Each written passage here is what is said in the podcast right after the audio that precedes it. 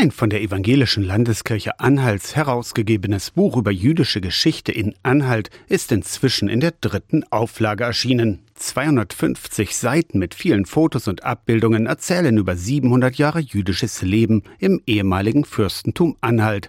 Der Dessauer Pfarrer Dietrich Bungeroth widmet sich schon lange jüdischer Geschichte in Anhalt. Die älteste Jahreszahl, die bekannt ist, 1301. Da wird ein Jude verzeichnet, der in Bernburg war. In 19 Orten finden sich noch heute mehr oder weniger deutliche Spuren jüdischen Lebens im Fürstentum Anhalt, das heute in den Grenzen der evangelischen Landeskirche sichtbar wird. Während Während der Pest im Mittelalter wurden viele Juden vertrieben. Nach dem Dreißigjährigen Krieg sind auf Initiative der Anhalter Fürsten aber viele auch wieder zurückgekehrt. Wo man sagte, also hier wollen wir Handel und Wandel haben, wir wollen Kompetenz in diesen Dingen und wir brauchen internationale Beziehungen. Und das garantierten die Juden, die hier zugewandert sind. In Wörlitz war Fürst Franz darüber hinaus bestrebt, Kultur und Schulbildung zu verbessern. Kinder, ganz egal welcher Religion, besuchten die Schule gemeinsam. Sie waren eine Bereicherung des Bildes. Das war der Toleranzgedanke in Praxis. Und wenn die Freitag hier zur Synagoge gingen, durch die Stadt mit Gebetsschal und Festkleidung, Freitagabend,